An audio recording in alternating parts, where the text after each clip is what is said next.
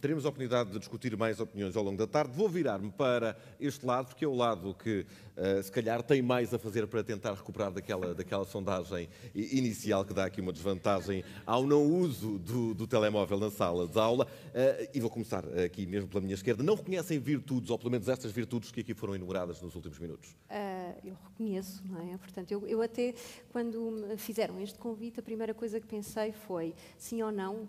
Eu diria ainda não. e, e, um bocadinho aqui na tentativa de uh, uh, ganharmos algum tempo em relação à, à, utilização do telemóvel em sala de aula. Aquilo que eu sinto é que o, os jovens de hoje uh, desenvolveram com este acessório que é o telemóvel. Eu ainda há pouco dei como exemplo, nós, adultos, ainda temos a capacidade muito raramente, de nos esquecer do telemóvel em casa e quase que temos um ataque cardíaco quando isso acontece, não é? O que é que vamos fazer? Eh, esta falta deste acessório causa-nos aqui alguma uh, ansiedade.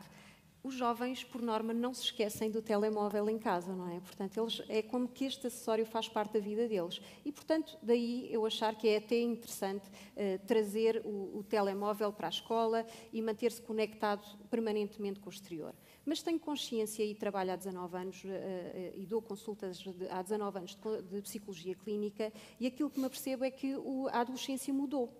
O comportamento dos adolescentes mudou. Uh, a forma como se relacionam. Muitas vezes os primeiros namoros iniciam através do telemóvel.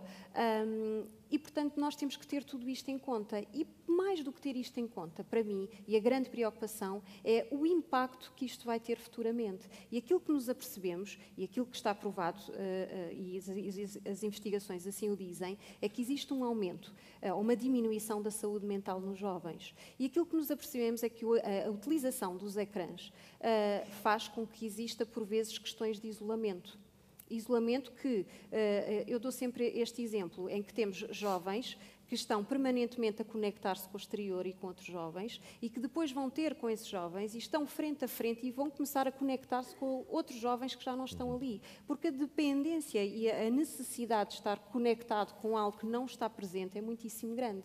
E as questões que eu deixo aqui hoje para refletirmos em conjunto é um, o impacto ao nível da atenção. Vejamos uma coisa: a, a aprendizagem é algo lento e difícil.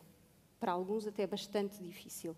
Quando nós estamos a receber notificações no nosso telefone e nós recebemos notificações de WhatsApp, nós de, eh, de Facebook, uh, eh, etc., e nós temos aquele acessório ali à nossa frente, automaticamente nós pensamos: ok, eu agora estou a fazer outra coisa, não convém ir uh, uh, ver o que é que lá está.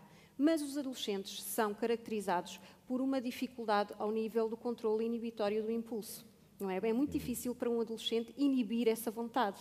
E, portanto, quando acontece essa necessidade de ir ver o que se passa no telemóvel, que até pode ser importante ou não, a vontade vai ser ir ver. E isso acontece nos dias de hoje, não é? E, portanto, mesmo Mas proibido... É, é por isso que, que acho, e que há pouco estava-se estava aqui a falar, que são necessárias regras. Eh. Exatamente, portanto, por isso é que eu uh, concordo. Ainda não, por isso é que eu ainda não. Eu sei, eu sei, mas eu concordo com, com essas regras uhum. e com esses limites, naturalmente, mas eu, eu, queria chegar à questão da atenção. Quando eu, eu estou atenta a uma sala de aula, estou aqui a conversar, existe uma interrupção, neste caso, dada pelo telefone, como pode haver interrupções exteriores.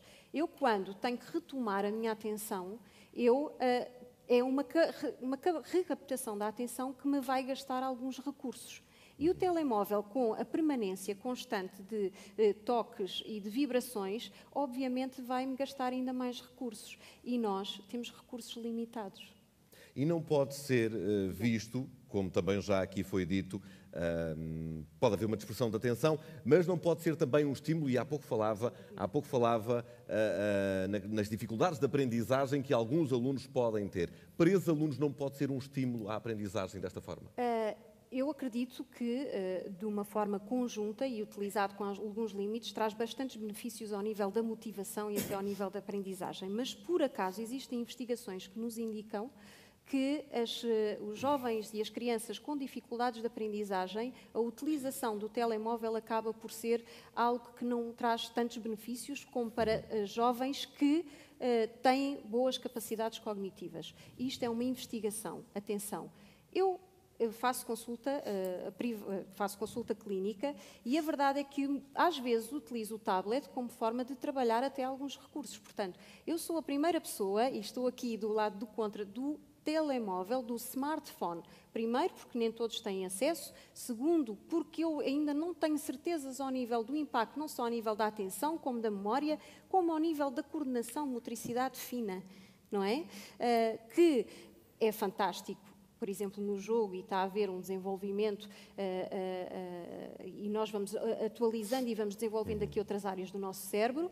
mas a minha pergunta, e por, e por, isso eu digo ainda não, vamos estudar Sim. mais um bocadinho e perceber uh, que impacto efetivamente tem ao nível das aprendizagens. Muito bem. Uh, doutora Ivone Patrão, eu há pouco na, na introdução uh, disse aqui que coordenou um estudo em que se conclui que quase 3 quartos da população até aos 25 anos apresenta sinais de dependência do, do mundo digital.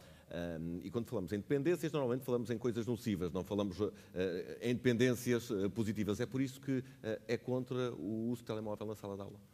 Eu aceitei este convite para estar aqui hoje, que agradeço muito e cumprimento todos os, os, colegas. É um prazer poder fazer parte deste debate, exatamente por estas questões da, da saúde mental. Acho que temos que continuar a, a, alertar e a ter consciência de que, de facto, há uma percentagem uh, de jovens, dos estudos, pelo menos, que eu vou realizando uh, em amostras portuguesas, que evidencia uh, dependências online, seja a dependência do dos, dos videojogos, seja a dependência das redes sociais, da multimédia, com tudo o que agora a multimédia traz, dos youtubers e o acompanhamento aos gamers e por aí fora.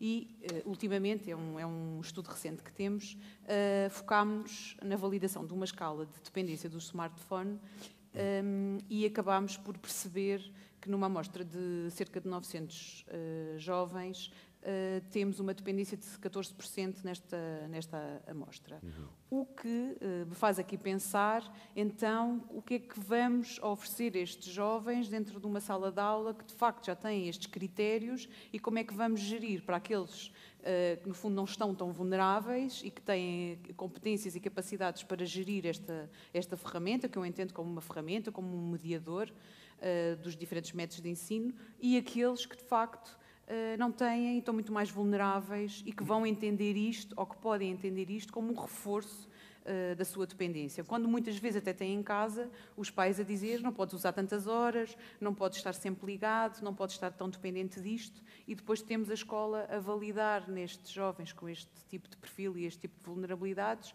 não, deves usar, podes usar dentro da, da sala de aula. Portanto, isto uh, preocupando-me aqui com as questões da saúde mental. Mas não vê vantagens? Ou, ou este claro que vejo vantagens. Aliás, falei com os não, colegas não e, e, estávamos todos aqui, todo lado sim, todo lado não. Eu acho que não há aqui bem um sim, nem há bem um, um, um não.